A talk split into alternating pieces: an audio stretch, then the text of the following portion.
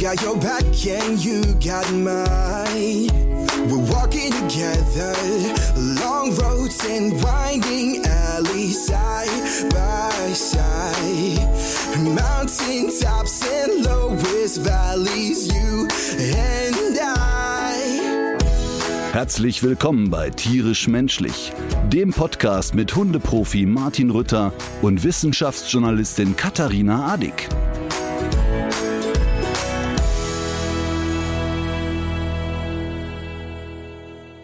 Katharina, um ein Haar wäre ich gar nicht hier gewesen. Du bist schon wieder krank. Aber diesmal ist es wirklich ernst. Wie lange so richtig ernst. Wie lange geben dir die Ärzte noch?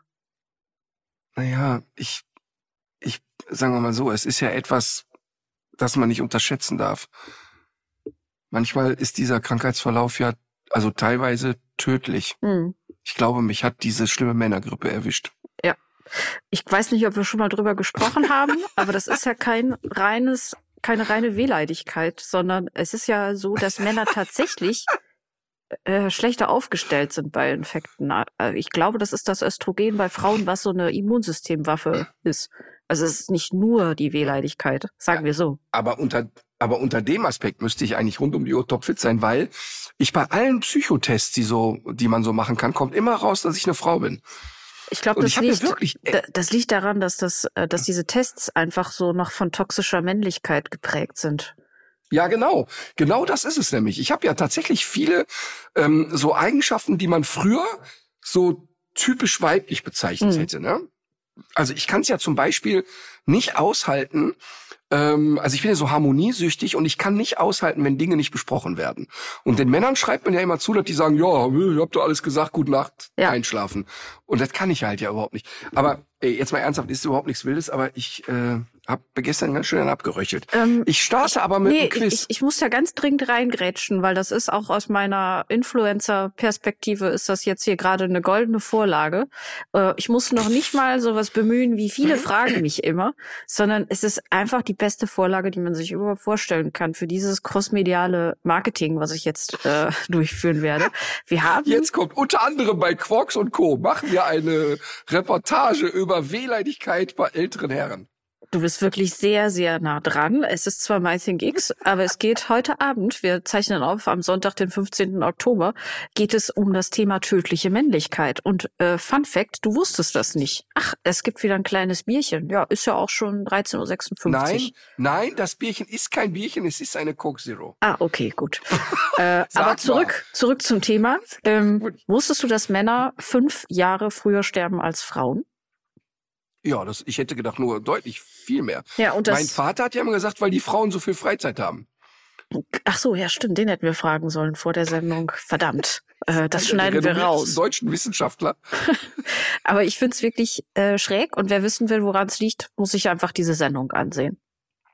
Es, es hat nämlich Also viel mal mehr so- mit Prägung zu tun, als man denkt. Und es ist auch nicht das Testosteron, was man immer dafür verantwortlich macht, sondern äh, das gibt ja ganz oft diese klassische äh, Nature-Nurture-Debatte, also was ist angeboren, was hängt äh, an der Prägung und dass Ja. Männer so früh sterben, hängt zu einem großen Teil wirklich an diesen komischen Männerbildern, mit denen wir immer noch alle so rumlaufen. Absolut.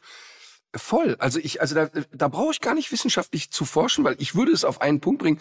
Männer sind einfach wahnsinnig blöd. ähm, das ist also wirklich. Es gibt, das ich liebe das.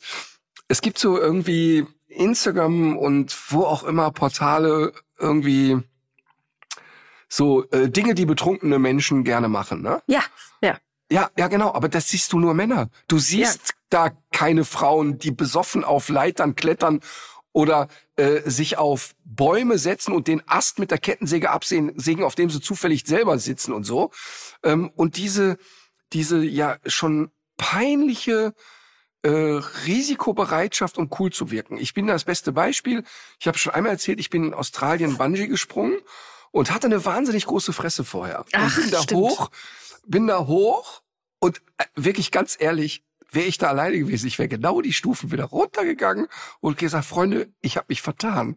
Mhm. Ähm, ich, ich sag mal, Tretboot auf dem See, das ist für mich in Ordnung. Aber alles andere nein. So, jetzt hatte ich aber so eine wahnsinnig große Schnauze und hatte dann auch ein paar Mädels um mich rum und irgendwie wollte man dann auch cool sein und so. Das war schlimm. Ich habe das einfach gemacht, weil ich, weil es mir unangenehm war, da zu kneifen. Heute würde ich sagen, wie stark ist es eigentlich, eine Angst zuzugeben und zu sagen, nee, tut mir leid, ist nicht meins. Ja. Aber ich bin natürlich logischerweise in den 70er, 80er Jahren mit dem typischen äh, männlichen Bild aufgewachsen und so. Indianer kennt keinen Schmerz, ein Junge weint nicht und so weiter. Und ich bin wirklich sehr froh darüber, dass ich mich da echt von befreit habe. Ertappe mich aber natürlich immer wieder bei, bei solchen typisch männlichen äh, Verhaltensmustern, was ich aber auch okay finde. Was ich auch wirklich ja. in Ordnung finde. Ja, aber das ist, äh, also wer darüber noch mehr hören möchte, soll die Sendung gucken. Ähm, äh, moderiert hat in der Elternzeitvertretung Leon Winscheid, der ja mit Atze Schröder auch den Podcast Betreutes Fühlen hat. Und die beiden sprechen ja auch ganz oft über solche äh, Themen und so die mhm. Nebenwirkungen merkwürdiger Männerbilder. Ja, und spannend ist ja gerade, wenn Atze Schröder sich dazu äußert, denn ähm, der Künstler, der dahinter steckt, äh, äh, heißt ja nicht Atze Schröder, aber die Kunstfigur Atze Schröder hat ja so dieses Klischee bedient, ne? Porsche fahren, äh, immer, also also wirklich der Ruhrpott äh, Typ schlechthin, den man sich nur so ausmalen kann. Und wenn man sich überlegt, dass Atze selber öffentliche Verkehrsmittel bevorzugt und nicht mit einem 911er rumfährt, aber diese Person ja so bedient, also die der der der Mensch dahinter ist ja ganz anders gestrickt, ist ein sehr, also ähm, äh, ein sehr belesener Mensch, der mit offenen Augen durch die Welt geht, aber eben genau diese Robotfigur spielt, dann ist es ja eigentlich umso lustiger. Ja. Ich ähm, möchte ich dich noch, gestern, ja. Ja, entschuldige. Nee, ich, ich, äh, ich, ich muss das noch mal kurz reinsägen hier, weil ich habe ja letzte Woche davon gesprochen, dass ich das Maulkorb-Training mit Alma anfangen werde und so habe ich es ja auch gemacht. Und, und was ich ein hochbegabtes Tier, muss man sagen. Ja, äh, das hört sie gern. Ähm, verlässt aber gerade den Raum, warum auch immer. Ich habe äh, ich habe ja schon gesagt, ähm, ach nein, anders. Es gab Rückmeldungen auf diese, dieses Vorhaben. Und zwar insbesondere den Hinweis auf eine Folge Hundestunde mit Conny Sporrer und Marc Eichstätt, äh, mhm. die sich sehr ausführlich mit dem Thema Maulkorb-Training befasst haben. Und noch bevor ich den Maulkorb äh, erworben habe oder einmal auch nur äh, mit einmal das Training begonnen habe, habe ich mir diese Folge angehört und muss wirklich sagen, bin ganz froh, dass ich das vorher gemacht habe, denn äh, da gibt's ähm, einmal einen sehr guten Überblick über die möglichen Schritte, die man da geht, aber vor allem geht's auch darum, was hat man denn eigentlich mit dem Hund vor, was ist der Zweck des Trainings, äh, welcher Maulkorb ist der richtige, wie baut man's auf? Und da fand ich das auch sehr spannend, weil Conny Sporre das sehr differenziert nochmal aufgedröselt hat, dass ja nicht jeder Weg für jeden Hund der richtige sein muss. Absolut. Und ich habe jetzt zum Beispiel auch damit angefangen, das war auch einer ihrer Tipps, äh, einmal den Maulkorb erstmal apportieren zu lassen, weil Almas größter Spaß ist ja zu Hause aufzuräumen. Da unterscheiden wir uns sehr stark. Also sie hat so eine Kiste, da packt sie abends irgendwelche Sachen rein, bevor sie was zu essen bekommt. Und jetzt ist einfach der Maulkorb schon mal Teil dieser Sammlung.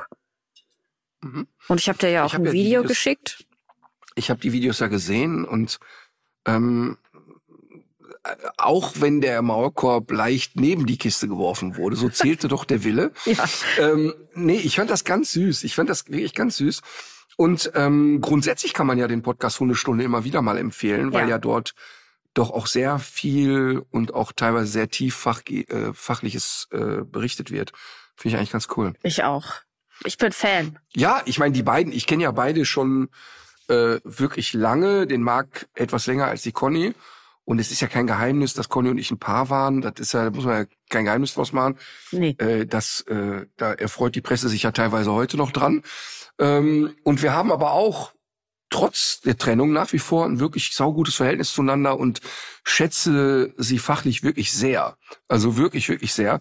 Und ähm, hat er ja in Österreich nicht nur Freunde gehabt, als sie mhm. angefangen hat, mal vorsichtig formuliert, ähm, und hat sich da auch echt positioniert und als jetzt der schlimme Vorfall war, als der Hund die Jogger, Joggerin getötet hat, da ging eigentlich keine Sendung in Österreich an Conny vorbei, muss man ganz klar sagen. Also die hat da schon inzwischen auch ein hohes Standing, zu Recht. Ich habe das, ich habe das gesehen, ich habe auch einige äh, Interviews gehört und ich fand es auch wirklich sehr beeindruckend, weil sie sich ja mit so einer Klarheit auch äh, positioniert, das Total. aber auch immer erklären kann, ne? warum sie es, warum sie es so sieht.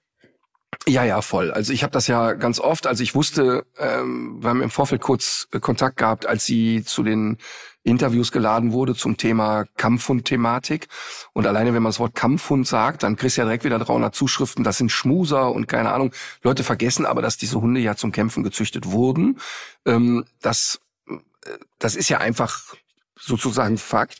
Ähm, und dann hat sie gesagt, ja, ich werde jetzt in die Sendung gehen und ich werde da natürlich klar sein, ähm, ich überlege schon mal, in welches Land ich auswandere nach den Zuschriften. ähm, aber es ist ziemlich wenig passiert. Ganz das Gegenteil. Dadurch, dass sie ja nicht populistisch Sachen rausballert, sondern die hm. sehr klar und deutlich erklärt, gab es da eigentlich Zustimmung auf ganz breiter Ebene. Das war ganz schön. Ja. Wir hatten vorhin über das Thema toxische Männlichkeit gesprochen und oder oder oder überhaupt Männlichkeit und so.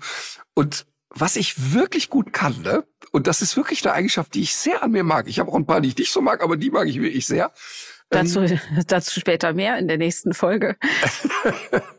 nee, aber was ich wirklich mag, ist, dass ich inzwischen ja so unheimlich gut zurückrudern kann.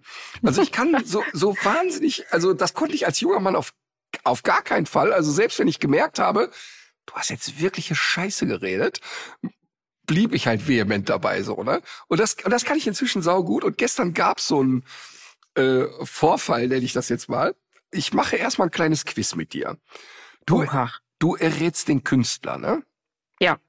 So, pass auf. Stadiontour USA, 500.000 Zuschauer, circa 58 Millionen Umsatz. Äh, das letzte Konzert in Maastricht, 144.000 Zuschauer. Künstler oder Künstlerin? Äh, das, äh, ich möchte mich da in Zeiten des Genderns nicht dazu nötigen lassen, ihn, nein, äh, ein Mann. Okay. Kriege ich noch einen Hinweis? 500.000 äh, Leute, 58 Millionen Dollar Umsatz. Konzert in Maastricht, 144.000 Leute. Er hat 100 weitere Künstler auf der Bühne. Mhm. Es gibt viel Feuerwerk. Publikum lacht, tanzt und weint. Ist es ein, ein, ein, ein einzelner Künstler oder ist es eine Band? Eigentlich ist es ein einzelner Künstler, der aber mit großem Besteck auffährt, viele Musiker auf der Bühne hat. Ist das, ist der so ungefähr in deinem Alter? Also ich würde sagen, er sieht so aus, als sei er so alt wie ich, mhm. ist aber deutlich älter. An wen denkst mhm. du gerade? Also bevor wir, als du gesagt hast, in deinem Alter. Im Moment noch an niemanden. Ich habe aber so verschiedene im Auge. Ja, also mal, dann, nenn mal ein paar Namen. Äh, ja, also ich habe ja zuerst habe ich an Bono gedacht, aber der ist ja eher für YouTube bekannt. Dann habe ich okay. an ähm, dann habe ich an Sting gedacht äh, oder Sehr das geil. ist ja schon eine, ist ja schon eine groß ist doch ist doch schon die Größenordnung mhm. würde doch eigentlich so stimmen, ne? Mhm. Mhm. Der fährt, der hat drei Bühnenbilder also er hat ein Bühnenbild auf der Bühne und drei weitere sind täglich on the road. Jeder Musiker, der mitmacht, jedes Instrument, was er benutzt, hat er dreifach, damit keine Zeit verloren wird bei den Auf- und Abbaugeschichten in der nächsten Stadt. Oh, krass. Ist das ein Solokünstler, der früher eigentlich eher in einem Bandkontext aufgetreten ist und auch eher dafür bekannt war? Nein immer schon Single-Künstler gewesen. Ja, aber ja, ja, ja, ja, ja, ja, ja. Ich hm. liebe das, ich liebe das, dass du YouTube, Bono, Sting und wir reden von André Rieu. Oh, krass. Aha. André Rieu, 75 Jahre alt. Ich habe gestern im MDR, ich habe rumgesäppt. Oh, Maastricht, da hätte ich doch drauf kommen können, ich Trottel. So, pass, ja. pass auf. Groß, pass auf. Ich seppe rum, MDR. Großaufnahme, also wirklich Close-up, André Rieu. Mhm. Ich schrei hier sofort in den Familienverband, schalt weiter, schalt weiter, das schaffe ich nicht. Mhm. Und, und sag bitte, bitte mach das weg. Ich kann, ich kann nicht. Ich halte das nicht aus. Kamera zieht auf, ein Riesenorchester, aber wirklich amtliches Orchester. Ich guck dann im Teletext, was ist das denn da so? Sind dann, was weiß ich, die Wiener Sinfoniker oder hast du nicht gesehen? Und dann war ich so neugierig, haben wir uns ein Lied angehört, ne? Zweite Lied angehört, auf einmal waren 80 Minuten weg. Ach. Sensationell, was da passiert, ist sensationell. Der macht einmal im Jahr oder wann auch immer relativ regelmäßig in Maastricht. Er kommt von dort irgendwie Heimspiel, Mhm. Riesenkonzert und hat dann aber, das kannst du dir echt nicht vorstellen, von ähm, Adieu, mein kleiner Gardeoffizier gespielt, über, über Waltzing Matilda, über We Are the World, über, keine Ahnung, also Rockmusik gemacht und hast du nicht gesehen. Mhm.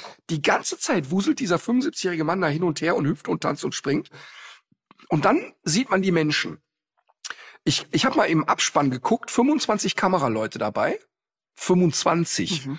Ne? Also, äh, äh, äh, also bei meiner Aufzeichnung 8. Da 25. Ganz viele Close-ups von Zuschauern oder beobachtende Zuschauer, die dann einfach vor Rührung weinen, tanzen. Ein Lied Polonaise, nächste Lied Walzer, dritte Lied äh, ein total starkes Stück. Dann kommt eine Opernsängerin rein, singt vier Lieder. Du kannst dich dem gar nicht entziehen. Mhm. Das war unglaublich. Und ich sagte doch mal, das ist genau das, was ich meine. Ich schrei erst, nimm das weg, nimm das bloß weg, ich schaffe das nicht. Und dann höre ich mir das an und denke, ey, beeindruckend. Dann habe ich direkt geguckt, wann ist der in Zukunft auf Tour? Natürlich alles roppelvoll. Also Köln Arena ist dann einfach sofort bumsvoll. Und ich guck mir den im November jetzt in Köln an. Weil ich einfach, äh, weil ich das wirklich, ich hatte immer vor Augen dieses, ja, so ein bisschen äh, einfältige. Ich habe gelesen bei Wikipedia, er ist berühmt, seine große Berühmtheit hat er erlangt durch Gastauftritte bei Musikantenstadel Karl Moik. Und da bist du ja schon raus, ne? Ge genau, ne? Da sagst du ja, wenn, wenn er aus dem Mutantenstadel ist, dann kannst du das eigentlich nicht hören, ne? Aber ich kann dir wirklich sagen, ich habe selten war ich so beeindruckt. Ein riesen fettes Bühnenbild, halbe Schloss Schönbrunn nachgebaut.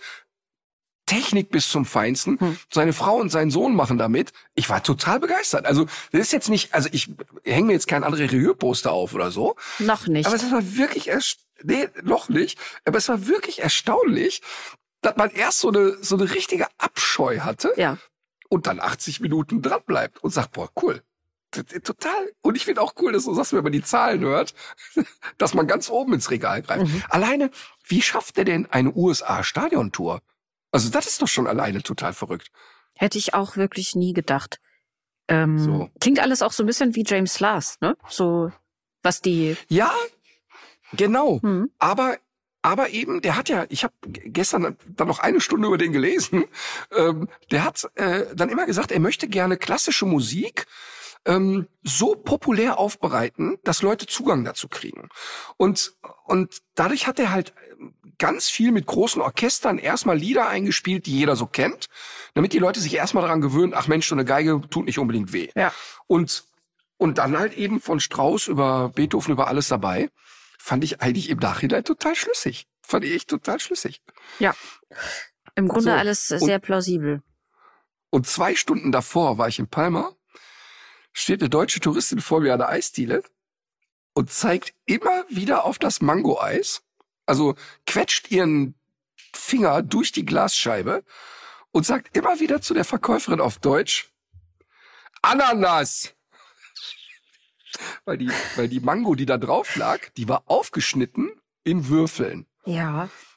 Und, aber die Schale lag noch mit drauf. Und Mhm. sie sagte immer wieder Ananas. Und die Verkäuferin immer, bitte? Ananas, das Ananas-Eis. Und wurde immer lauter. Verkäuferin sprach kein Deutsch.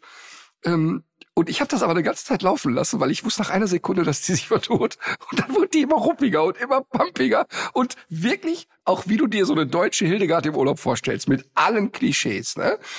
Und immer lauter, immer motzriger. Und dann klickte sich der Mann ein.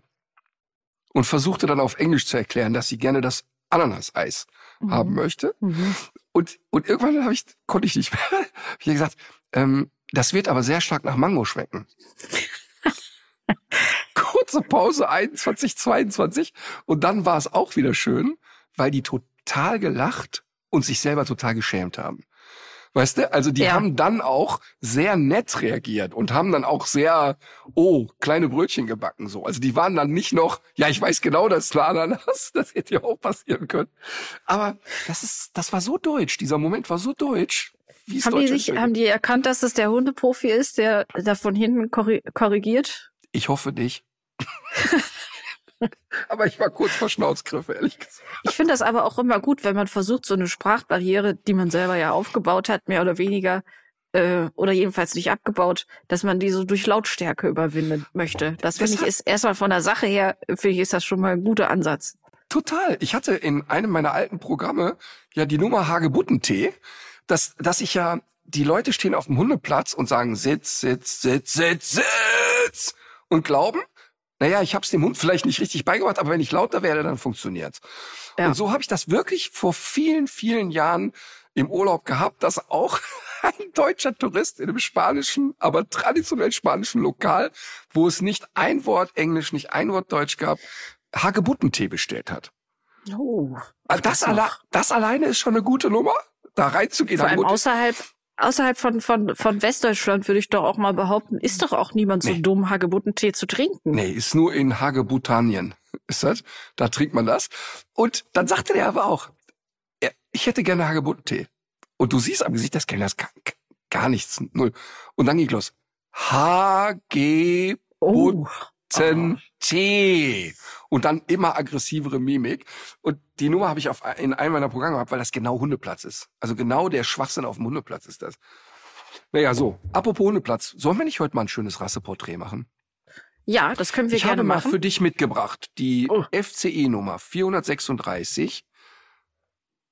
Hast du Ich nicht. dachte, heute drehen wir es mal um. Ja, können wir gerne machen. Nee, habe ich nicht gemacht. Ich finde, ich habe heute auch schon genug gequizt. So, Mhm. Aber ist doch cool, wenn man die Zahlen hört von Rieu, dann denkt man erstmal, man ist bei einem Weltstar, ne? Und da ist er ja auch. im Grunde ja, So. ganz offensichtlich. Also wir haben mehrere Möglichkeiten. Wir haben natürlich auch eine Frage aus der Hörerschaft. Wir haben ein Rasseporträt. Wir wollten heute auch äh, ein bisschen noch über positive Verstärkung Machen sprechen. wir alles, komm. Wir ziehen es in, durch. in welcher Reihenfolge hättest du es denn gerne? Können, ja, äh, ich beim Essen mache ich das ja immer so, dass ich die vermeintlich nicht so schönen Sachen zuerst esse. Mhm. Dann starten wir doch mit dem Rasseporträt. Okay, das wäre die FCI Nummer 312. Hast du eigentlich jetzt jemals rausgefunden, wie viel es gibt? Also, wa- wahrscheinlich wechselt das, ne? Das wechselt, sagen wir. Ja, sagen Fox. Terrier. Falsch. Again. So, jetzt ähm, geht's weiter. Hm, wo ist denn jetzt hier? Ah ja, guck mal da. Die Idealgröße für den Rüden hm, ist 48 bis 51 Zentimeter. Okay, also nicht sehr groß. Für eine Hündin 45 bis 48 Zentimeter. Mhm. Das Gewicht sollte im Verhältnis zur Größe und der Knochenstärke stehen. Ah, das ist doch eigentlich mal ein guter Ansatz. Das habe ich noch nie irgendwo gelesen. Das denke ich jeden Morgen, wenn ich auf der Waage stehe. Anhaltsgewichte 20 bis 23 Kilogramm für einen erwachsenen Rüden, 17 bis 20 Kilo für eine erwachsene Hündin. Ist ja so ein bisschen Hütehundgrößen, die du so genannt hast. Aber erzähl mal weiter. Äh, Das Haarkleid darf eine leichte Wellung auf dem Rücken aufweisen, ist ansonsten jedoch glatt. Manchmal findet man beim Winterfell lange, lockere Wellen im Kehlbereich. Befederung an Kehle, hinter den Ohren und an den Hinterseiten von Ober- und Unterschenkeln sind weich. Die Vorderläufe sind mäßig befedert. Äh, wasserabweisendes doppeltes Haarkleid, mittellang und weich. Weichere, dichtere Unterwolle. Die Farbe besteht aus verschiedenen Schattierungen Also- von Rot bis Orange. Okay, Wobei- also dann gehe ich erstmal davon aus, dass es auch ein Hund ist, der ursprünglich mal gezüchtet wurde, entweder in sehr kalten Regionen zu sein und oder wasseraffin zu sein. Sowohl als Also so, auch. So Wasser. Sowohl als auch. Mhm. Und Rotschattierungen. Ja. Okay, der Hundeprofi ist auf der dichtesten Spur überhaupt. Ich glaube, aber fast den hatten wir doch schon mal. Ist es, gehe ich recht in der Annahme, dass wir uns im Bereich Kanada bewegen? Ja. Und in der Rasse, in dem Rassenamen kommt eine Ente vor. Das ist auch korrekt. Aber wir hatten den doch schon mal. Haben wir uns nicht darüber unterhalten, dass der auf eine besondere Art und Weise Enten irgendwo reinführen soll auch? Nee, das war das, äh, das war der Keukerhund hier, glaube ich. Ich glaube, Ach, wir haben. stimmt. Ja, ich glaube, wir Ach, haben. stimmt. Ich war jetzt bei Ente so. Ja, es ist der Novia, Nova Scotia Dactolling Retriever. Nova Scotia Dactolling Retriever. Richtig. Und ich Ähm, habe nämlich denselben Fehler gemacht wie du. Ich habe auch gedacht, dass äh, wir den schon beim Wickel hatten, aber wir haben nur über den Nova Scotia Dactolling Retriever gesprochen in Abgrenzung Scotia zu diesem. gesprochen. Was? Es wird Scotia gesprochen? Wie, wie viel sprichst du's? Scotia hätte ich jetzt gesagt. Ach so, das könnte natürlich auch sein. Würde ich mich jetzt auch gar nicht so festlegen Ah, wollen. Nein, weiß nicht. Naja, jedenfalls wurde ich aus der Hörerschaft äh, belehrt, dass wir äh, dazu noch kein anständiges Rasseporträt abgeliefert haben und äh, nur mal kurz darüber gesprochen haben, um dass es diesen Hund gibt. Mhm. Ja. Also, der Lockhund Äh. rennt, springt und spielt entlang des Strandes und kann dabei von einer Entenschar uneingeschränkt beobachtet werden. Manchmal verschwindet er dabei aus der Sicht, um schnell wieder zu erscheinen. Hierbei wird er von dem Jäger aus dessen Versteck unterstützt, der dem Hund kleine Stöcke oder Bälle zuwirft. Diese spielerische Aktion erweckt die Neugier der Enten, die in einiger Entfernung von der, Kus vor der Küste schwimmen. Sie werden somit in die Reichweite der Flintengeschosse gelockt. Der Toller wird äh, dann zum Apportieren der toten oder angeschossenen Vögel geschickt. Meinst du eigentlich, dass der Hund weiß, was er da eigentlich tut? Nein. Nein, nein, nein, nein, natürlich nicht. Äh, natürlich nicht. Er ist aufgeregt und aufgedreht und ist äh, also ja sowieso ein sehr, sehr quirliger Hund. Ne? Mhm. Ähm, das muss ich wirklich sagen. Das äh, steht hier nämlich auch. Der Toller ist sehr intelligent, sehr gelehrig und hat große Ausdauer. Als starker und befähigter Schwimmer ist er ein talentierter und verlässlicher Apportierer zu Wasser und zu Land. Jederzeit bereit, schwungvoll zu agieren, sobald auch nur das geringste Anzeichen zur Notwendigkeit des Apportierens gegeben ist. Sein ausgeprägter Apportiersinn und sein Spieltrieb sind die unentbehrlichen Grundlagen für seine Lockfähigkeit. Mhm. Hast du denn äh, Begegnungen gehabt? Viele. Äh, hab wirklich Erfahrung mit der Rasse, ähm, weil ich ja ähm, dadurch, dass ich ja als ich auf der Suche nach Mina war und auch danach natürlich viel mit Retrievern zu tun hatte und auch viel mit Retriever-Leuten.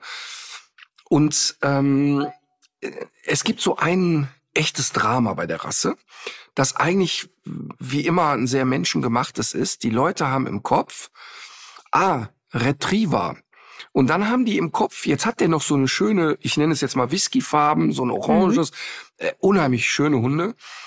Und ähm, dann haben sie im Kopf, ja, ich wollte einen Golden Retriever. Aber der ist mir ein bisschen groß und schwer. Dann nehme ich doch mal so einen, der ein bisschen kleiner ist. Und bei Retriever und bei Golden Retriever und Labrador haben die Leute ja ganz oft so dieses ruhige und doch sehr angepasste, wenig ruppige im Kopf. Mhm. Und ähm, wenn wir uns die Retrieverartigen mal angucken, ist der Dactolling aber wirklich äh, ein, ein sehr scharfes Geschoss, würde ich mal sagen. Mhm. Ähm, sehr, sehr, sehr, sehr aktiv. Also hat wirklich Hummeln im Hintern. Zu Hause kann der sehr ruhig sein, das ist gar keine Frage. Hat Hummeln im Hintern und hat aber deutlich mehr so Schärfe in sich. Also ist jetzt nicht zu vergleichen mit einem Drahter oder sowas. Dagegen ist eine Schlaftablette. Aber, also was die Schärfe anbelangt. Aber die sind sehr schnell sehr kläffrig. Die können, haben nicht besonders gute Frustrationstoleranz. Ne? Also das heißt, wenn man sich diesen Hund holt und sagt, boah, ich habe voll Bock mit dem zu arbeiten, ist das echt ein Geschenk. Das sind super Hunde. Ich mag die total und gerate wirklich gerade so ins Schwärmen. Aber wenn du mit denen nicht, nicht machst, dann hast du eben nicht den dicken Golden Retriever, der nur auf der Couch rumliegt und Kuchen vom Tisch klaut, sondern dann hast du ein echtes Problem an der Leine. Also die ähm, Ducktolling Retriever, die bei mir waren, waren durch die Bank weg problematisch mit anderen Hunden, ähm, weil sie eben völlig unausgelastet waren. Und ab da, wo man die bearbeitet, ist das auch alles okay. Ähm, und die Leute waren in aller Regel davon überrascht, wie wachsam er wird. Also ist für einen Retriever doch schon gut unterwegs.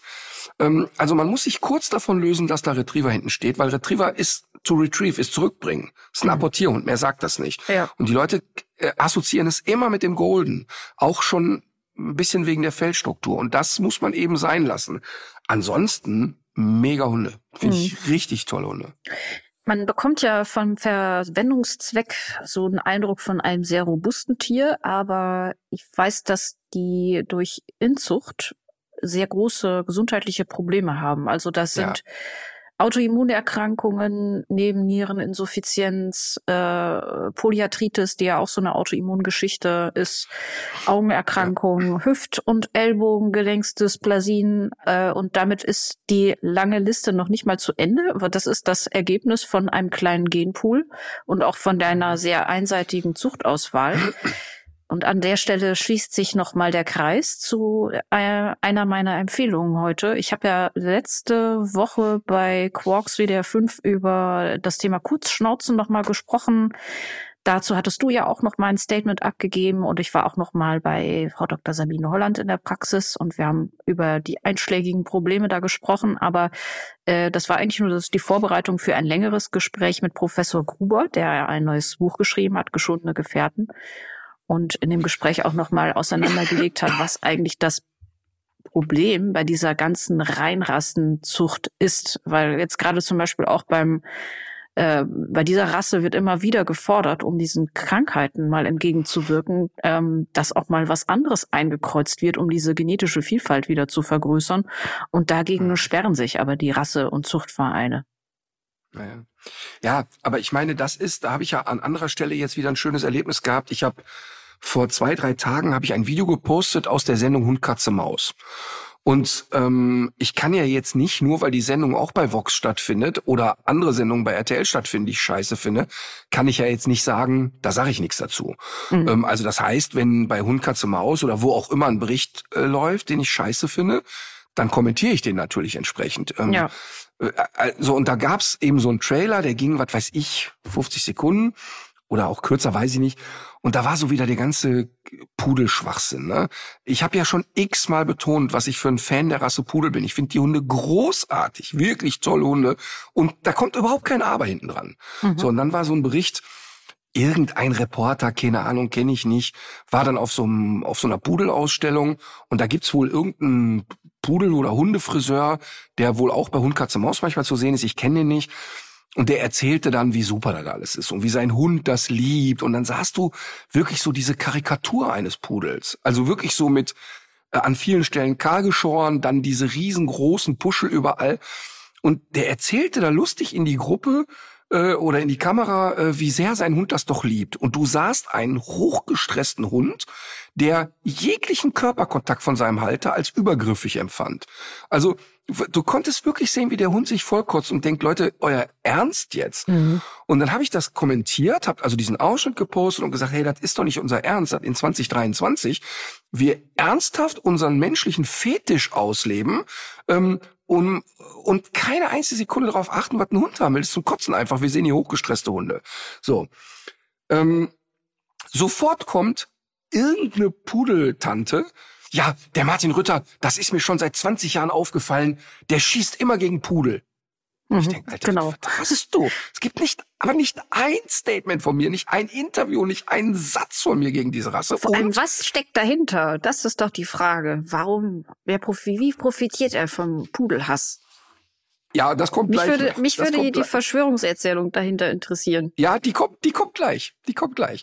So, und dann kommt natürlich, also erstmal auch in dem Post ist nichts, nichts gegen einen Hund gesprochen, sondern das Fazit war, was ist mit uns Menschen eigentlich los? Nichts, aber auch nichts. Ne? Und dann kommt sofort, wie, der Hund ist doch gar nicht gestresst, man sieht doch, dass er das liebt. Und dann habe ich mir die Mühe gemacht, die Sachen zu kommentieren und gesagt, Leute, auch wenn ihr es nicht seht, es ist nicht schlimm. Deshalb weise ich ja darauf hin, aber wir sehen hier gestresste Hunde. Und Stress ist auch nicht schlimm. Stress gehört zum Leben dazu. Ein Hund darf auch mal gestresst sein. Und jede Wette gibt's auch Dutzende Momente, wo mein Hund gestresst ist. Aber was hat denn jetzt der Hund davon? Und dann reden wir davon, wieder so ganz dünn eingeschnürte Leinen, der Kopf wird nach oben gezogen, sein Hund steht da, hat die Rute runter, weil er keinen Bock hat. Er nimmt mit der Hand, bumm, die Rute nach oben gebogen, weil der Hund hat gefälligst so zu stehen. Alles Dünnschiss. Mhm. Also wirklich doof. So, und dann geht das also los. Die meisten schreiben natürlich, muss man auch fairerweise sagen, 95 Prozent schreiben, mein Gott, was ist denn mit den Leuten los? Warum lassen wir den Pudel denn nicht einen tollen Hund sein, der durch den Wald rennt? Und Aber eine Frau schrieb, und da sind wir sofort da, ja, das ist ja wieder typisch. Wir wissen ja alle, dass er für jeden Post Geld kassiert. und dann denkst du, warte mal eben, wo kommt denn jetzt der Auftrag her? Ja. ja also eben. wer sollte denn jetzt einen Cent an mich überweisen dafür, dass ich sage, Leute, wir müssen aufhören, die Hunde zum Statussymbol zu machen und die Angel wir müssen Angela Merkel. Merkel auch, teilweise ja auch, aber äh, das möchte ich vielleicht jetzt so gar nicht sagen. Auch der Herr Özdemir steckt mir hier und da ein paar Scheine zu. Ah. Mhm. Ne? Ähm, so, aber was ich sagen will ist, äh, und die Zuschrift habe ich mir ausgedruckt und die möchte ich gerne ähm, vorlesen. Ich werde aber die Namen äh, nicht nennen, weil das war der Tenor eigentlich aller Zuschriften. Die Pudel, die meisten Pudelleute haben das geschrieben. Hallo und herzlichen Dank für die deutlichen und wahren Worte in Richtung der Pudelszene. Mein Hund kommt auch aus einer solchen Zucht und ich finde es immer wieder erschreckend, wie die Tiere über Stunden und Tage gestylt werden und stundenlang auf Ausstellungen auf Tischen verbringen und dann dämlich rumzurennen. Es ist so eine wunderbare Rasse, aber Großteile der Eigentümer versuchen sich über die Hunde zu profilieren, ähnlich den Eltern, die unbedingt aus ihren Kindern in jeder Hinsicht das aus ihrer Sicht Tollste machen müssen, um sich dann hinterher mit denen zu schmücken.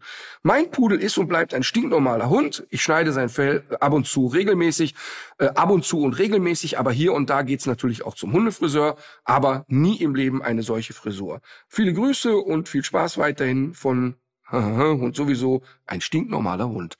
Und genau das ist es auch. Natürlich braucht das Pudelfell Pflege und natürlich muss das äh, geschoren, geschnitten, getrimmt, was auch immer werden. Das kann ja alles sein. Aber es geht ja darum, was bei so einer Ausstellung passiert. Und dann kommt natürlich auch wieder der Whataboutism. Ja, aber wie können wir denn da jetzt reden? Es gibt doch äh, Hunde, die viel größere Probleme haben. Das Mhm. stimmt ja alles. Aber es ändert ja nichts an dem, an dem, an dem Schwachsinn dieser Ausstellung. Ja, aber das stimmt. Das ist wirklich so ein populistischer Kunstgriff, dass man dann äh, sowas sagt, wie haben wir denn keine anderen Probleme? Genau. Ja, Genau. doch, haben wir schon. Aber heißt ja jetzt nicht, Ja. dass wir über das andere nicht auch mal reden können. Ja, total. Und, und ähm, man ist ja nicht in der Lage, also ich jedenfalls nicht, 24 Stunden über alle Probleme dieser Welt zu berichten. Und es ist ja klar, ich weiß, ähm, wir haben beim letzten Mal ja bewusst über das Thema Israel nicht gesprochen. Wir haben beide ja jemanden, mit dem wir zusammengearbeitet haben, der Eyal, der Israeli ist. Sein Bruder ist jetzt eingezogen worden.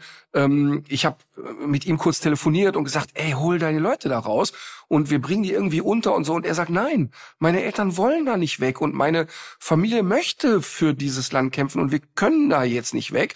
Ähm, das kann man vielleicht gar nicht verstehen, wenn man unmittelbar betroffen ist. Und natürlich macht mir die, die, die Geschichte, die da passiert, macht mir genauso Sorgen und betrifft mich genauso wie alle anderen Menschen auf der Welt. Aber trotzdem sehe ich dieses Pudelvideo und ich berichte darüber. Fertig. Hm. Und Aber ich, ich Jahr- weiß, was du, ich weiß, ich weiß, was du meinst, weil ich habe auch äh, selber ein Störgefühl, wenn ich über Almas ähm, Maulkorbtraining poste oder wenn ich irgendwelche veganen Rezepte teile und gleichzeitig geht gerade sowas ab. Und mir macht das natürlich auch äh, genauso wie dir.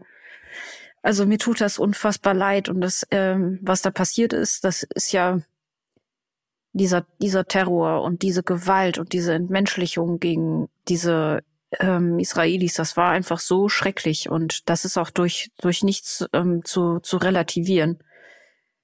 Und ähm, das hat uns ja beide auch sehr umgetrieben. Und dann ähm, weiß man an so einer Stelle auch manchmal einfach nicht, wie man, wie man damit irgendwie vernünftig äh, umgehen soll. Und, äh, und natürlich ist es auch klar, dass man sich jetzt auch um viele Kinder auf der anderen Seite dieser Mauer und auch über Menschen dort Sorgen macht, um Menschen dort Sorgen macht, die mit diesem Terror nichts zu tun haben und jetzt darunter aber so massiv leiden müssen und so bedroht sind. Und das ist aber vielleicht wirklich auch nicht, nicht der richtige, also wir werden diesem Thema sicher nicht gerecht. Und deswegen haben wir uns ja auch in der letzten Stunde dazu, äh, in der letzten Folge dazu entschieden, was wir machen können, ist weiter so ein bisschen auch über andere Themen zu sprechen, auch um auch Ablenkung zu schaffen. Und äh, Ablenkung an sich darf man eigentlich als Wert äh, auch nicht unterschätzen, weil Genau, und nur, und nur weil man sich nicht zu allen Problemen dieser Welt äußert, Äußert, heißt es ja nicht, ja. dass ich mich da nicht mit beschäftige. Aber ähm, es, wenn jetzt noch einer sagen würde, hör mal ganz ehrlich, ist unsere Sorge, ob ein Pudel eine Friseur, äh, Friseur hat und die Welt steht an einem riesen Scheideweg gerade, Mhm. das würde ich noch verstehen. Aber da schreiben ja dann Leute, ja, aber bei der Retrieverzucht ist das auch nicht besser. Und darum Mhm. geht es nicht. Es geht nicht darum. Und es, es ist wirklich interessant und obszön, dass Menschen Dinge in die Welt setzen, die man nicht gesagt hat. Also diese Frau behauptet einfach, ich könnte die Rasse nicht leiden. Und das ist Mhm. völlig absurd. Und ich würde in totaler Klarheit sagen, ich finde die Hunde doof, Punkt. Ist aber nie ein einziges Mal passiert. Egal, so, wo waren wir? Wir hatten also Rasseporträt, jetzt kommt doch die Hörerfrage. Ja, äh, ich habe auch schon gesehen, Kirsten hat das Wartezimmer betreten, wie es ja in der Zoom-Konferenz immer so schön heißt. Hallo Kirsten. Ja, genau. Hallo Katharina. Hallo Martin. Hallo. Ähm, ja, und ich habe hier eine richtig interessante Frage. Können Hunde uns Menschen gegenüber so etwas wie Dominanzgesten tätigen? Die Hörerin schreibt, bei unserer Hündin Betty, eine Continental Bulldogge, kommt es mir manchmal so vor, als würde sie uns dominieren oder maßregeln wollen. Was sagt der Hundeprofi? Also, äh, das wäre wahrscheinlich eine Sonderfolge, äh, muss man wirklich sagen. Aber erstmal lautet die Antwort ja. Denn Hunde gehen natürlich mit uns in Kommunikation und wir gehen mit Hunden in Kommunikation. Ähm, deshalb ähm, muss ich ja immer mit Schmunzeln zur Kenntnis nehmen, wenn es Hundetrainer gibt, die sagen, wirf dich mal auf den Boden und knurre deinen Hund an. Der Gedanke ist, na ja, der, der zeigt mir gegenüber ja auch eine gewisse Kommunikation, also versuche ich mich seiner anzupassen. In aller Regel wird das als äh, bizarres Verhalten von Hunden wahrgenommen. Aber trotzdem mache ich das ja auch im Training und sage, schau mal, wenn du dich bei dem Signal Sitz, wenn du das sagst, zu weit nach vorne beugst, kann dieses übergebeugt sein für einen Hund eine Bedrohung sein. Also ein sensibler Hund sagt, oh, der beugt sich über und setzt sich gar nicht, sondern legt sich hin, um kleine Brötchen zu backen. Und dann ist es ein Kommunikationsmissverständnis. Ich habe in seiner Sprache zu viel Druck gemacht. Also natürlich versuchen Hunde uns auch mal zu dominieren, mal zu maßregeln, mal aggressiv zu sein, zu beschwichtigen. Alles das gehört dazu. Bei dem Wort dominieren weiß ich jetzt schon, da kommen wir auch gleich bestimmt zu positiver Verstärkung, ähm, da Genau. kommt, weiß ich jetzt schon wieder, äh, die alte Dominanztheorie, es gibt hier gar keine Dominanztheorie. Aber natürlich gibt es in einem Gespräch, in einer Kommunikation permanent ein Wechsel zwischen ich fixiere dich, du fixierst mich, wer bewegt wen, wann, wo, wie oft, wer trifft hier Entscheidungen ähm, und wa was ist Dominanz in dem Moment. Und äh, zum Beispiel eine Form der Dominanz ist zu heucheln, man würde unterwürfig sein. Ähm, also, ich sag dir ein Beispiel. Mina früher war ja sonntags immer für zwei, drei Stunden bei meiner Schwester Astrid. So.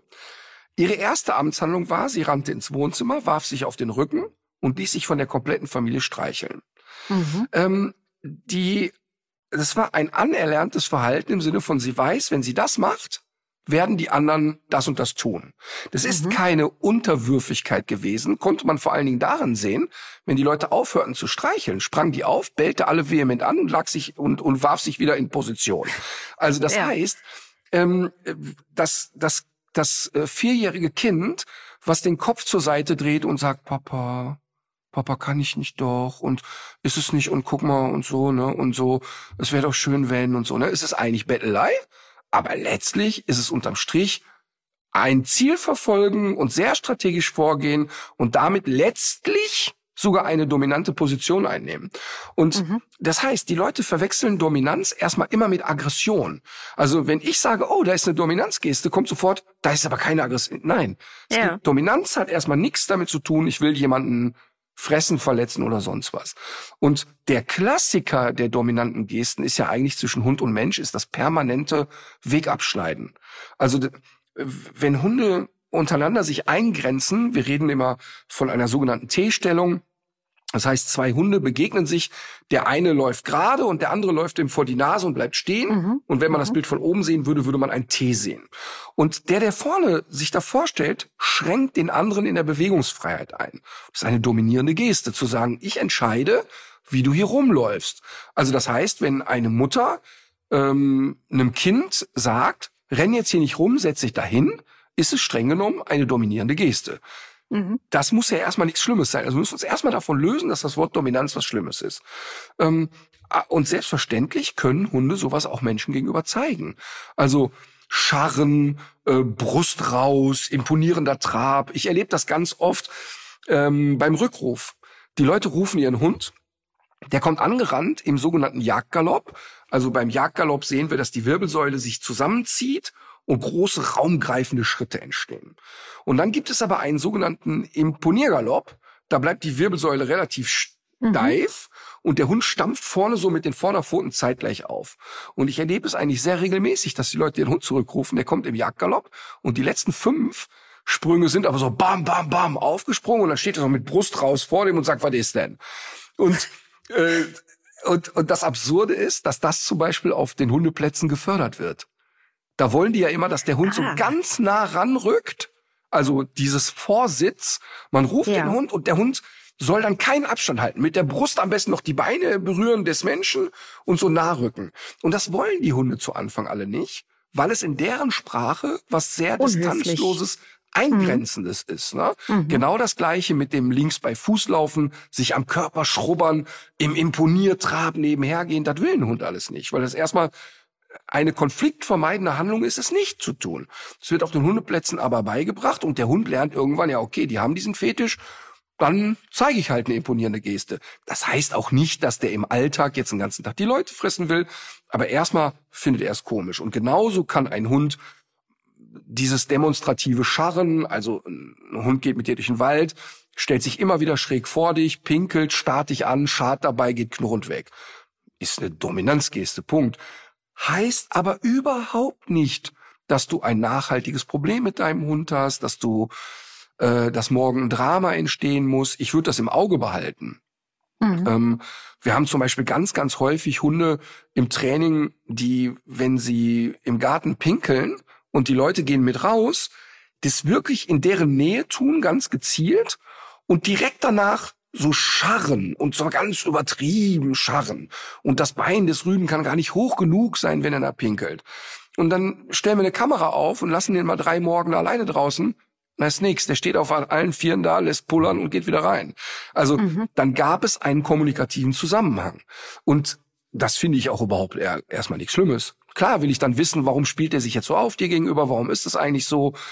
Ähm, hast du das vielleicht unbewusst verstärkt oder was ist denn so seine Amtshandlung? Aber selbstverständlich können Hunde uns gegenüber dominierende Gesten zeigen, genauso wie sie ja auch sehr stark beschwichtigende Gesten zeigen können. Also der Klassiker immer wieder, wenn ich einen Apfel mampfe, ist die Emma in der Erwartungshaltung, die kriegt die Apfelkitsche danach. Und ich erlebe das, habe das auch bei Seminaren tausendmal erlebt und bei Mina damals auch dann mampf ich die Apfelkitsche und dann liegt die irgendwo rum und ich sehe schon, dass die in so eine Erwartungshaltung kommt. Die Ohren sind schon hoch und ich sehe, wie die denkt, komm Junge, Mampf jetzt fertig, dann können wir weitermachen. Ne? Und dann werfe ich ihr so die Kitsche hin und dann ist gut. Und wenn die aber jetzt anfängt, mir auf die Pelle zu rücken und mich zu nerven, das heißt, die kommt jetzt an den Tisch, stupst mich an oder sonst was, dann ignoriere ich das einen kurzen Moment, in aller Regel geht sie wieder. Wenn sie dann aber penetrant wird und an meinem Bein kratzt, dann nehme ich diesen Apfel, halt den fest und beug mich so ein bisschen vor und starre über den Apfel hinweg, über sie oder so von oben auf sie drauf. Und da siehst du bei Emma, dass sie sofort die Ohren zurücknimmt, den Kopf seitlich mhm. abwendet und geht und damit eine beschwichtigende Geste zeigt. Das, was ich getan habe, war eine tendenziell aggressive Handlungsweise, sie so anzustarren, mein Essen quasi zu verteidigen. Und sie reagiert angemessen darauf. Und das ist, weil sie sehr sensibel ist. Also bei Mina wäre in dem Moment gewesen, oh, der glotzt ja so schön. Er hätte also einfach erstmal eine Minute zurückgeglotzt, weil sie einfach nicht sensibel, so nicht so sensibel in der Kommunikationsstruktur war. Das heißt, es ist erstmal, würde ich das mit Ja beantworten und ich finde das eigentlich gerade das Schöne, dass diese Kommunikation ja so möglich ist. Ja. Also Dominanz nicht gleich Aggression, das ist ein ganz wichtiger Punkt. Ah, super. Vielen Dank für die guten Tipps. Das ist auf jeden Fall ein spannendes Thema. Ich mache mich wieder an die Arbeit und sage bis nächste Woche. Alles klar, Dankeschön. Tschüss. Tschüss. Aber eigentlich Aber, kriegen wir dadurch den schönen Schlenker jetzt zu positive Verstärkung. Ja, das wollte ich gerade sagen. Ja, wir, also, äh, also man muss ja da fast ein bisschen weiter ausholen. Wir leben ja wirklich momentan, finde ich, äh, gesellschaftlich so in dieser bedenklichen Situation, dass Menschen es kaum noch aushalten, wenn jemand anderer eine andere Meinung hat. Und wir reden jetzt wirklich so von Meinung. Also der eine sagt, ich finde Meer schön, der andere Berge. Ähm, das ist schon nicht mehr gefragt. Also das heißt, es ist kein, es findet kein Diskurs statt. Darüber haben wir ja oft geredet. Und als ich angefangen habe mit Hundetraining, da war es wirklich üblich, dass mit einem Kettenhalsband, mit einem Stachelhalsband der Hund ins Platz getrampelt wurde. Es wurde überhaupt nicht darüber nachgedacht, wie fühlt sich der Hund, was denkt der, der hat entweder zu funktionieren oder hat halt keine Rolle gespielt, so. Und dann ging es, hat sich ja alles Stück für Stück verändert und es ist eine, eine schöne Entwicklung gekommen. Und dann gibt's immer so Strömungen. Was ist gerade der heiße, heiße Scheiß? Ne? Was weiß ich, vor fünf Jahren oder zehn Jahren ging es mit Barfen los. Ähm, das, ne, dann kam noch weiter vorher das Klickertraining. Dann kam äh, alle, du musst den Hund beim Fußlaufen in die Schleppleine rennen lassen, damit er merkt, das funktioniert so nicht und so. Also unterschiedlichste Strömungen gab es immer. Und eigentlich lag immer schon die Wahrheit immer sehr im Auge des Betrachters, aber vor allen Dingen aus meiner Sicht oft in der Mitte. Und jetzt ist es eben so, dass wir gerade in einer Zeit leben, die ich sehr bedenklich finde und die großen Schaden anrichtet im Hundetraining, weil die Leute, wenn wir über positive Verstärkung reden, ähm, den Sinn für die Realität verlieren. Also jetzt konkretes Beispiel. Ich bin ein großer Fan davon, über positive Verstärkung zu arbeiten, zu belohnen, einen Hund an der richtigen Stelle wissen zu lassen, das hast du richtig gemacht. Und wenn er Sachen falsch macht, die leer laufen zu lassen. Also zu sagen, also der Klassiker, warum zieht der Hund an der Leine? Neun von zehn Hunden ziehen an der Leine, weil sie gelernt haben, wenn ich ziehe, kriege ich mehr Aufmerksamkeit, als wenn ich nicht ziehe. Das heißt, mhm. die Menschen gehen mit dem Hund spazieren und immer wenn er vernünftig läuft, sagen sie nix. Und wenn er zieht, sagen sie nein. Oder hör auf oder reden mit dem. Das heißt, es wäre ziemlich einfach, einem Hund von Anfang an beizubringen, wenn du in meiner Nähe manierlich an der Leine bist. Also geht jetzt nicht um auf welcher Seite, bist du mit dem Kopf an meiner Kniekehle, was auch immer, sondern einfach nur, guck mal, keine Spannung auf der Leine, geil für uns. Belohne ich. Sprech mit dir, schmus mit dir, gib dir ein Leckerchen, ich spiele mit dir, whatever. Das tun die Leute aber nicht, weil sie denken, naja, es ist ja von Gott gegeben, dass der Hund an der Leine vernünftig läuft und fangen an, den Hund zu maßregeln, wenn er falsch läuft. Das heißt, die Maßregelung ist aber dann in aller Regel nicht so hart, dass der Hund sagt, ach du Scheiße, sondern sagt, ach guck mal, was lustig, zupft ein bisschen an der Leine, motzt ein bisschen mit mir, ist ja ein cooler Dialog. So, das heißt, die Leute sind vom Timing her oft zu langsam, belohnen an der falschen Stelle, ähm, belohnen gar nicht und so weiter. So, vor allen Dingen, weil sie vergessen, dass Sprechen oder sozial zu interagieren genauso verstärkend ist wie ein Keks reindrücken. Das ver vergessen die einfach. So, jetzt ähm, finde ich das total gut, die Entwicklung, dass die Menschen sagen, wir wollen Hunde nicht bestrafen, wir wollen Hunde nicht hart angehen. Ähm, Gott sei Dank ist bei jedem normalen Menschen das Stachelhalsband tabu, wird immer noch oft genug genutzt, aber der normale Hundehalter läuft ja jetzt heute nicht mehr mit dem Stachelhalsband rum. So. Super Entwicklung, klopfe ich mir ein bisschen mit auf die Schulter, habe ich massiv zu ja. beigetragen. Aber ähm, das ist schön, das ist gut, uneingeschränkt. Jetzt ist es aber gerade so, dass die Leute sich einreden oder die Menschen, die ähm, aus meiner Sicht zum einen nur sehr oberflächliche Kenntnisse zum Thema Hundeverhalten haben und sehr häufig aus der Theorie kommen, dass sobald du einen Hund maßregelst, egal ob du ihn anschnauzt, ob du ihn körperlich maßregelst, ob du eine Grenze stellst und sagst, pass mal auf, die Erfahrung sammelst du jetzt selber, das wird blöd für dich, sofort geht's los. Gewalt, Gewalt, Gewalt, da wird ein Hund misshandelt, oh Gott, oh Gott, oh Gott, oh Gott. Ähm, es werden keine Grenzen mehr gesetzt. Und das ist falsch. Das ist wirklich mhm. falsch. Ein Zusammenleben ohne Grenzen zu setzen, ist in einem sozialen Verband nicht möglich. Nicht möglich. Das heißt, sehr wohl muss ein Lebewesen, ein hündisches Lebewesen, die Erfahrung sammeln, stopp mal eben, hier geht's nicht weiter. Ich sage dir ein extremes Beispiel. Ich habe in aller Regel mit Hunden zu tun, die komplett aus dem Ruder gelaufen sind. Das heißt also mit Hunden, die jetzt fünf Jahre lang von Menschen erstmal schon falsch gezüchtet wurden, falsch behandelt wurden und denen nichts jemals verboten wurde. Und jetzt kommen die zu mir, haben schon drei Leute gebissen, haben schon zwei Hunde platt gemacht und sitzen dann in irgendeinem Tierheim oder bei den Unvermittelbaren oder sonst wo. So, und jetzt kommt Susi sorglos und sagt so, also, wir können ja auf gar keinen Fall einen fünfjährigen Schäfer und der drei Menschen krankenhausreif gebissen hat, in irgendeiner Art und Weise, zum Beispiel mit einer Wasserflasche maßregeln. Oder auch mal den festhalten und sagen, hier ist jetzt Ende der Durchsage. nein, wir sollen die alle klickern und wieder lieb trainieren und so weiter und so fort. Das ist derart an der Realität vorbei, weil erstens die Hunde gar nicht in dem Lebensraum sind, wo das möglich wäre. Das mhm. heißt, die leben nicht mit einem Menschen zusammen, der auf dem Mars wohnt, nie wieder einen anderen Hunden trifft, nie wieder einen anderen Menschen und der ein Jahr lang den ganzen Tag nur positiv verstärken kann. Punkt eins. Punkt zwei ist, dass gewisse Verhaltensmuster bei Hunden, die ich im Training habe und viele andere Hundetrainer im Training haben, so massiv ritualisiert sind, dass du ohne eine Maßregelung und den Hund einmal merken zu lassen, oh, das ist scheiße, gar nicht rauskommst. Er ist gar nicht bereit für alternatives Verhalten. Es ist nicht möglich. Und das ist eben sehr, sehr ärgerlich. Und ähm, es ist deshalb so ärgerlich, weil das positive Verstärken ja erstmal richtig ist. Aber zu negieren, dass es auch eine Maßregelung gibt und dass es auch mal Kontra geben muss, ist wirklich an der Realität vorbei. Und das führt dazu, dass Menschen das fehlinterpretieren und sagen, ah, okay, das heißt im Umkehrschluss, ich darf nie Nein sagen. Ich darf einen Hund nie wegholen. Mhm. Ich darf nie einen Schnauzgriff anwenden. Ich darf auch nie sagen, hier ist jetzt Schluss. Du beißt nicht nochmal in die Hose meines Kindes. Hier wehre ich mich. Und wenn du das nächste Mal in mein Kind beißt, dann warte ich auf die richtige Situation und klickere, wenn du daneben gebissen hast. Ich überspitze das jetzt bewusst.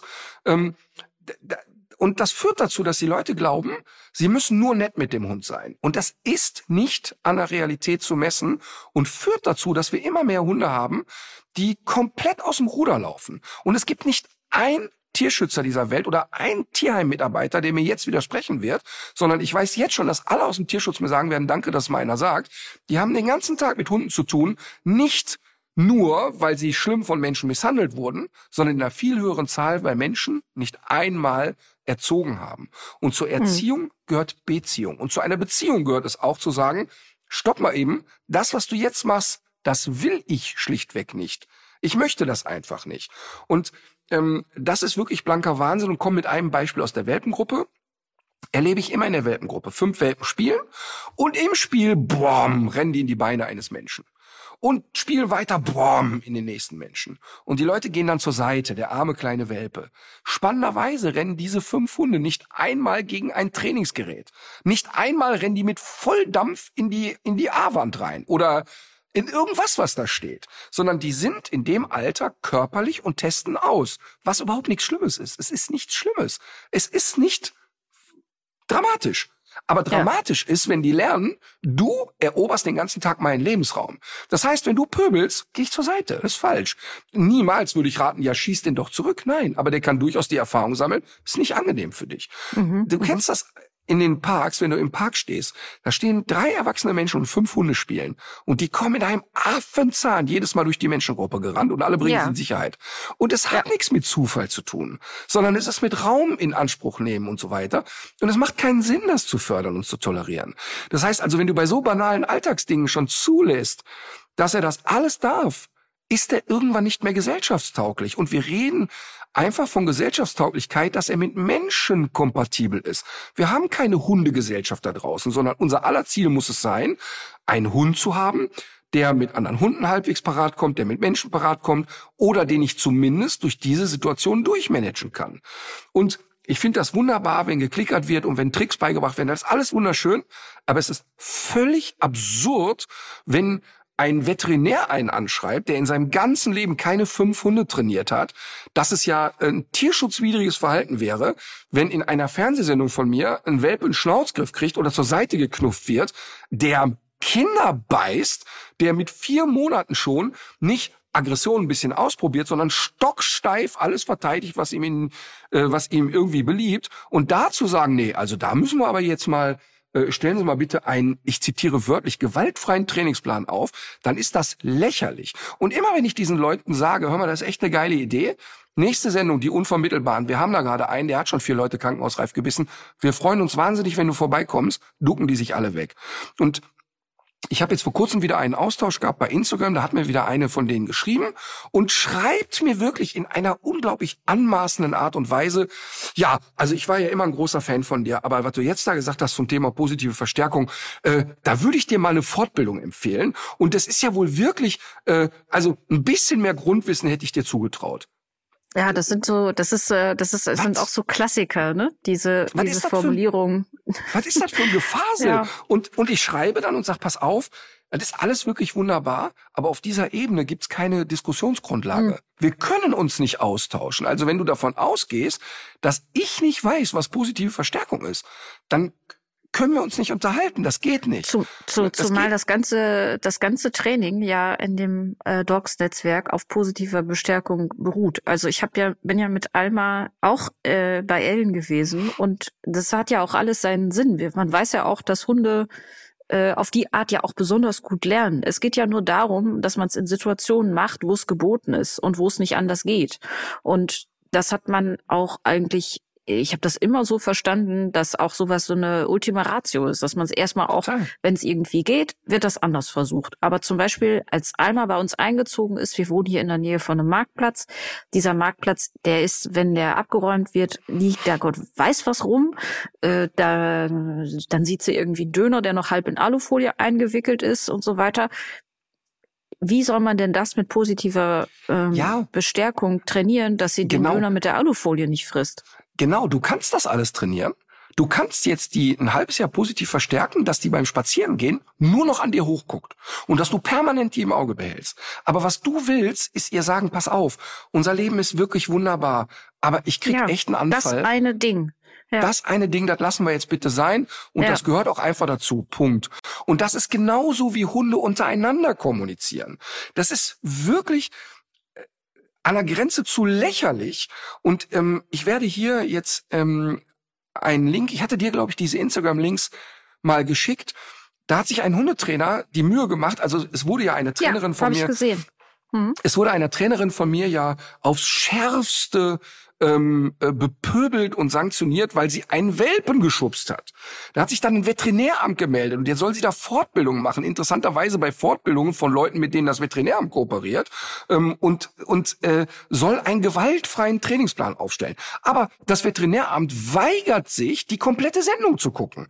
Die gucken sich also einen Ausschnitt, wo man sieht, hey, da wird ein Hund geknufft und der macht sogar, uh, weil er einen Schreck hat und sagt, nee, pass mal auf, das ist dein Essen, da gehe ich nicht mehr dran, ähm, weigert sich aber die komplette fucking Sendung zu gucken und sieht nicht, äh, Moment mal eben, das ist ein winzig kleiner Punkt des Ganzen und der Rest war, wir arbeiten ein sauberes Training und da ist eine alleinerziehende Mutter mit zwei kleinen Kindern, die sagt, ich kann nicht mehr, dieser Hund geht weg.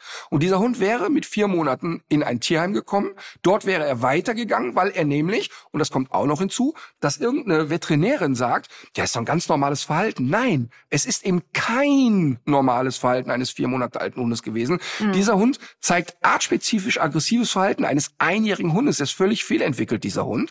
Und natürlich hat das, kam das durch Erziehungsfehler und durch Zuchtfehler und so weiter.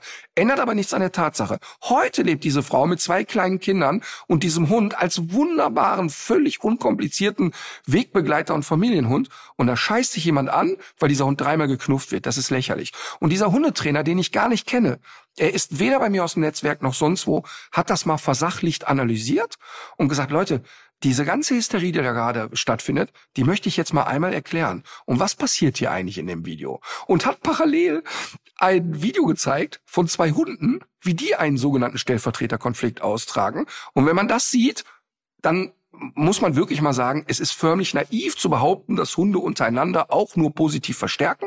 Und grundsätzlich will ich sagen, ich finde das ganz, ganz toll, dass es ein Bewusstsein gibt, dass Menschen nicht jeden Tipp willkürlich wahrnehmen und auch oder aufnehmen und auch wirklich sehr empfänglich sind für, Moment mal eben, wir müssen doch jetzt aufhören, gewalttätig zu sein. Ja. 100 Ausrufezeichen dahinter. Ich, also, also, also ich glaube, dass da wirklich wenig Menschen auf diesem Planeten mehr über dieses Thema geredet haben als ich. Aber wir dürfen eben auch nicht naiv werden. Und zu einer, zu einem Zusammenleben gehört auch zu sagen, das will ich nicht. Punkt. Äh, Und ich wollte noch ganz gerne eine Sache ergänzen, weil als wir drüber gesprochen haben und wir haben in der letzten Folge auch noch mal über Dr. Dorot Feddersen-Petersen gesprochen. Sie hat ja das Buch Hundepsychologie geschrieben und hat sich ja auch zum Thema positive Verstärkung äh, geäußert. Ist ja, hat ja auch noch mal gut beschrieben, warum der Hund so auf jeden Fall sehr gut lernt ähm, und was das hirnphysiologisch auch bedeutet, warum das ein viel leichterer Zugang ist. Aber sie schreibt auch, dass so eine platzierte negative Erfahrung, wenn sie vor allem richtig getimt ist, äh, in dem Mensch-Hund-Verhältnis einfach auch einen langen Leidensweg ersparen kann, wenn man das korrekt umsetzt. Also wenn man diese Korrektur so umsetzt, dass der Hund es verstehen kann. Und das äh, führt sie ja auch zurück auf die ähm, auf das Verhalten von Hunden. Also ja, natürlich. Das wird dann nochmal sehr schön auch erklärt, warum diese äh, sozialen Grenzen eben vermittelt werden müssen und warum das dann auch für den Hund ja. die deutlich bessere Lösung ist. Und wir haben es ja gesehen. Wir haben dieses Jahr haben wir äh, für das Format ähm, Tierheimhelden gedreht zusammen und wir sind in verschiedenen Tierheimen gewesen das ganze Elend, was danach passiert, wenn das nicht vernünftig gemacht wird, das darf man doch dabei nicht ausblenden. Also was passiert denn mit einem einjährigen äh, äh, Hund oder mit einem Junghund, der ein Kind gebissen hat, ähm, der dann im Tierheim landet. Also wo soll der denn, das ist doch ein, das, dann geht das Drama doch los. Und vor allem du, also du wälzt es natürlich auch wieder auf die Tierschützer in den Tierheimen hin, aber die, für den Hund beginnt, für den Hund ist das im Grunde das Ende. Wer holt sich denn einen Hund aus dem Tierheim, der, äh, der schon mal ein Kind gebissen hat? Und, ja, und, und, die, und die Menschen verwechseln, und das ist eben immer dieses undifferenzierte Betrachten. Die haben im Kopf, ja, aber wir müssen weg von der Gewalt. Aber es ist doch ein Unterschied, ob ich einmalig eine klare Grenze setze oder ob ich vier Stunden lang mit einem Stachelhalsband über den Hundeplatz renne, immer wieder rucke und schreie Fuß, Fuß, Fuß, Fuß, Fuß. Es geht doch darum zu sagen, schau mal, hier ist ein wirklich sehr ritualisiertes, langfristig und nachhaltig problematisches Verhalten und das unterbreche ich jetzt einmal und nicht mehr und nicht weniger. Und äh, und es ist wirklich, es ist wirklich unglaublich schrecklich, dass wir gerade in den Veterinärämtern immer mehr Tierärzte sitzen haben, die natürlich überhaupt keinen Plan vom Verhalten von Hunden haben oder auch nicht aus der Praxis kommen und sich dann aber nur im Kopf äh, zurechtlegen, ja, das ist alles tierschutzwidrig. Das ist aber nicht tierschutzwidrig. Und dann kommt noch was Spannenderes. Da gibt's ja eine Tierärztin, die ja ganz weit vorne seit 20 Jahren ähm, sich als Hundetrainerin tarnt. Und die, die hat vor 20 Jahren, vor 20 Jahren bei mir ein Leinenführigkeitsseminar gemacht. Das war eine der ganz wenigen Menschen, die ich aus einem Kurs entsorgen musste, weil sie zu grob mit dem Hund umgegangen ist. Und ich immer wieder gesagt habe, hören Sie bitte auf damit. Positioniert sich heute als die Positivverstärkerin und die ist natürlich nachhaltig traumatisiert durch den äh, Vorfall damals. Und seit 20 Jahren rennt die durch die mhm. Gegend und bepöbelt mich. Und immer wieder kommt dann mit, ja, die ewig gestrigen sollten mal Fortbildungen machen und ist Machtmissbrauch und all der Kappes, der überhaupt nicht stattfindet. Und mich bedrückt das, weil ich eben in, an der Basis bin. Und wenn du in ein Tierheim gehst, und da ist ja jeder gerne mal herzlich eingeladen, mit den Leuten im Tierheim zu reden, ob die äh, selten erleben, dass da irgendwie keine Ahnung, ein Labrador, ein Malinois oder was weiß ich, ein Pudel landet, der irgendwie den Leuten das Leben zur Hölle gemacht hat, weil keiner gesagt hat, stopp mal eben, es gibt hier Spielregeln in diesem Haus. Ja. Das ist, ist echt. Und wir, und wir, und wir haben ja auch gerade schon über Whataboutism geredet. Das an der Stelle ist das ja das klassische Strohmann-Argument. Wenn man sagt, ja. ähm, Herr Rütter sollte sich doch mal mit positiver Verstärkung befassen. Das ist mhm. einfach nur völlig bescheuert. Das ist entweder ist es ist es sehenden Auges ähm, zu, sowas zu sagen oder es ist einfach wirklich extrem uninformiert, weil wie gesagt das gesamte Training fußt da total drauf ja, und auch jetzt wenn ich mit Alba das Maulkorb-Training mache, wie du es mir sagst, wie das laufen soll, ist doch völlig klar.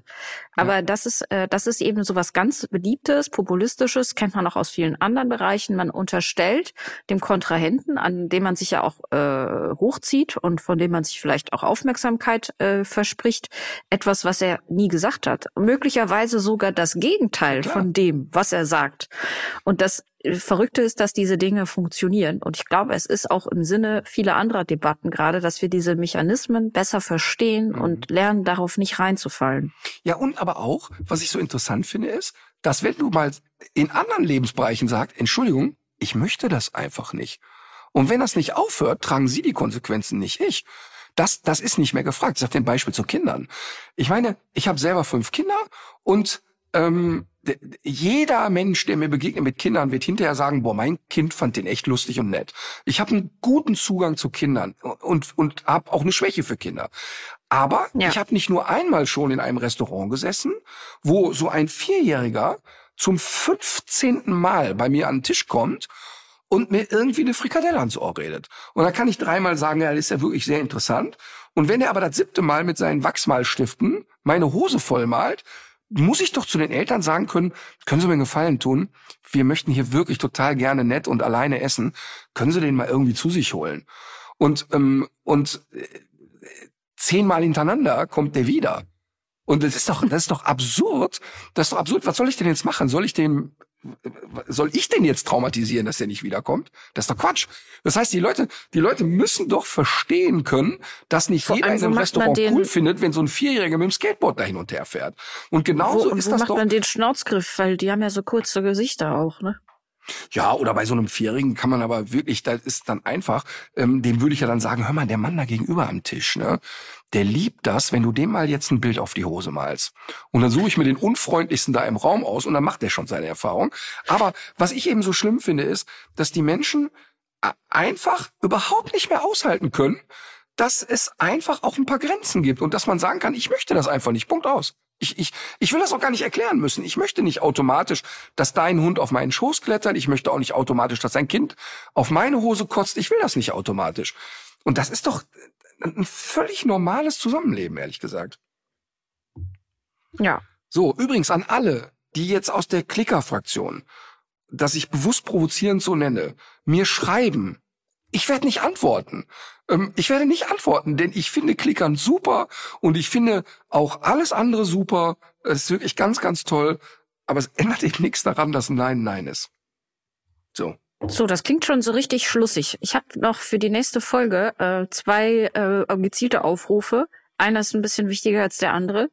Ähm, wir haben eine, ich habe eine Zuschrift bekommen über Instagram von einer Halterin die hat einen Hund von einem äh, Züchter oder einer Züchterin äh, erworben und zwar im Rahmen eines Vertrags, das nennt sich Co-Ownership oder so ähnlich. Also was man dann macht, ist, man vereinbart, dass das Eigentum nicht vollständig übertragen wird an dem Hund.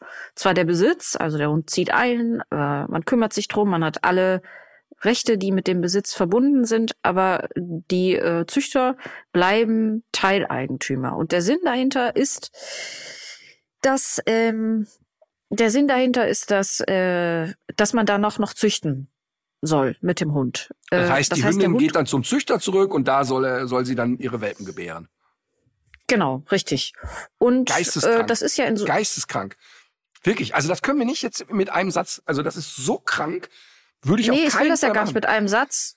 Aber ich will, möchte gerne darauf hinweisen, wir würden uns dieser Thematik in einer der nächsten Folgen okay. noch mal ein bisschen ausführlicher widmen. Und bis dahin wäre ich aber sehr interessiert an Erfahrungsberichten okay. mit diesem Konstrukt und vielleicht sogar auch, äh, was passiert denn im Konfliktfall? Also das würde mich sehr interessieren und sollten sich hier Leute in der Hörerschaft befinden, die sich mit diesen äh, juristischen Aspekten ganz gut auskennen, bin ich auch froh über jede Zuschrift über tierischmenschlich.rtl.de. Okay, das finde ich gut, weil ich musste da jetzt mal einmal aus der Hose springen, weil ich kenne das ja. Und übrigens an die HörerInnen, äh, bitte, es bezieht sich nicht nur auf Hündinnen. Denn auch viele Rüden, die ja vom Züchter kommen, werden dann hinterher noch zum Decken genutzt, obwohl der Halter das vielleicht gar nicht möchte oder es vielleicht sogar bei dem Rüden gar keinen Sinn ja. macht. Also es bezieht sich auf Rüde und Hündin. Habt ihr Erfahrung gesammelt damit, dass euer Hund dann vom Züchter nochmal eingesetzt wird? Genau. Ähm, äh, mein zweiter Aufruf. Wahnsinn, Wahnsinn, Wahnsinn. Mein zweiter Aufruf ist eine sehr banale Angelegenheit, aber sie interessiert mich einfach sehr. Ich habe schon mal darüber gesprochen. Es gibt eine sehr witzige Doku über Alpaka-Züchter und es ist auffällig bei den Alpaka-Züchtern und Züchterinnen, dass sie alle eine Alpaka-Frisur haben. Und jetzt habe ich versucht, die in den Untiefen der ARD-Mediathek wiederzufinden oder auch bei YouTube, aber ich finde sie einfach nicht. Wer dazu sachdienliche Hinweise hat, ich würde mich wirklich sehr freuen. Soll ich direkt okay. weitermachen mit meinen Tipps? Genau so machen wir das. Äh, ich würde gerne einmal noch mal das Buch ähm, Hundepsychologie, äh, was ich eben genannt habe, ähm, empfehlen. Das setzen wir per Link in unsere Story und ich würde auch gerne einen kleinen, äh, ein kleines Zitat daraus mit in unsere Story für diese Folge auf deinen sozialen Netzwerkkanälen packen. Ähm, dieser Satz war sehr krumm, aber ich hoffe, man weiß, was ich damit meine. Und äh, nochmal, mhm. wie eben angekündigt, der Tipp, Hundestunde die Folge zum Maulkorb-Training und äh, WDR 5 Quarks. Professor Achim Gruber war da und hat über Rassezucht gesprochen. Ähm, mein Tipp des Tages ähm, ist ein Podcast, der da heißt Zwei Seiten. Und ähm, der wird gemacht von unter anderem Christine Westermann. Und es ist ja kein Geheimnis, dass ich wirklich sehr verliebt in Christine Westermann bin. Und ich glaube, es geht den meisten Männern oder ich würde sogar sagen Menschen so, die Christine äh, getroffen hat. Und dazu gibt's die junge Journalistin Mona Amesiane, die moderiert die äh, Westart. Tolle Frau, folge ich bei Instagram. Sehr, sehr kluger Mensch. Ähm, und beide nicht nur sehr klug, sondern auch echt unterhaltsam, muss man sagen. Und wenn dann die 75-Jährige mit der 29-Jährigen äh, einen Podcast macht, ist es wirklich total schön. Die suchen sich immer ein Thema raus, plaudern und zanken über dieses Thema. Und genau zu diesem Thema empfehlen die dann im Nachgang Literatur. Und das ist ein echt schöner Podcast und ich möchte aber vor allen Dingen die Folge empfehlen, die da heißt Liebeskummer übers Ablenken, Entlieben und Weiterleben. Mhm. Also eine Folge über, da reden die beiden über ihre eigenen Erfahrungen mit Liebeskummer und die entsprechende Literatur danach. Wirklich zauberhafte Folge. Gut, äh, den Podcast selbst hat deine Schwester übrigens auch schon mal empfohlen, als sie hier war. Ach echt? Ja. Ach, das ist ja lustig. Und äh, dann mache ich einfach weiter mit Musik äh, von, ich würde würde mal ein ganzes Album gerne auf die Playlist packen. Tokotronic. Nee, äh, bald wieder, sowieso immer. Aber in dem Fall ist es Lola Young, eine sehr junge Musikerin aus London. Äh, sie wird mit ähm, Adele und Amy Winehouse verglichen. Ich finde sie aber schon auch sehr Ach, viel spannender, cool. auch zumindest als Adele. Ähm, kann das aber verstehen, weil die auch so eine gewaltige Stimme hat. Aber ich finde, das musikalisch ist das sehr viel abwechslungsreicher und deswegen auch das ganze äh, Debütalbum dieser sehr coolen ähm, Musikerin bitte auf unsere Playlist. Ach, das, Dankeschön. Das hört sich spannend an. Ähm, ja, bei mir ist es äh, Peter Maffei, ich wollte nie erwachsen sein. Hm. Ich glaube, das haben wir schon mal drauf, aber besser doppelt als und so weiter. Was machst du heute noch? Ähm, ich äh, putze die Badezimmer jetzt. Mhm. Ähm, die Badezimmer des Westflügels. Verstehe. Ähm, nee, wir haben ja hier äh, ein Gästezimmer und das Badezimmer werde ich jetzt putzen, putzen und dann werde ich gleich zwei Freunde vom Flughafen abholen. Mhm. Ähm, denn die Familie ist ja jetzt nach Hause gefahren, weil Leni muss ja wieder in die Schule. Ja. Und ich bleibe noch drei Tage mit zwei Kumpels hier. Ah, okay. Das heißt, der richtige Urlaub fängt jetzt an. Schinkenstraße und so weiter und so fort. Alles. Es, es, äh, Season Ending Megapark vorne rechts ist Gas. Oh, Easy Glück und ja. ich werden ein Duett singen. Ja, das klingt doch großartig. Ich, äh, ich kümmere mich heute um meine Steckzwiebeln. Die habe ich mir nämlich jetzt gekauft. Habe ich übrigens in der letzten Folge drüber erzählt. Und ich habe eine Zuschrift äh, bekommen dazu von einer Hörerin, die dieselbe Erfahrung gemacht hat, dass man so viel gammelige äh, Zwiebeln aus dem Supermarkt holt. Und sie hat sich darüber mit äh, zwei Leuten aus der Landwirtschaft unterhalten und die sagen, ja, es ist ein bekanntes Phänomen und liegt daran, dass Zwiebeln häufig nicht richtig durchtrocknen. Klingt logisch. Fand ich auch. So, dann? Ja, dann äh, schwing ich jetzt den Feudel sozusagen. Finde ich gut. Dann legt euch wieder hin. Legt euch wieder hin.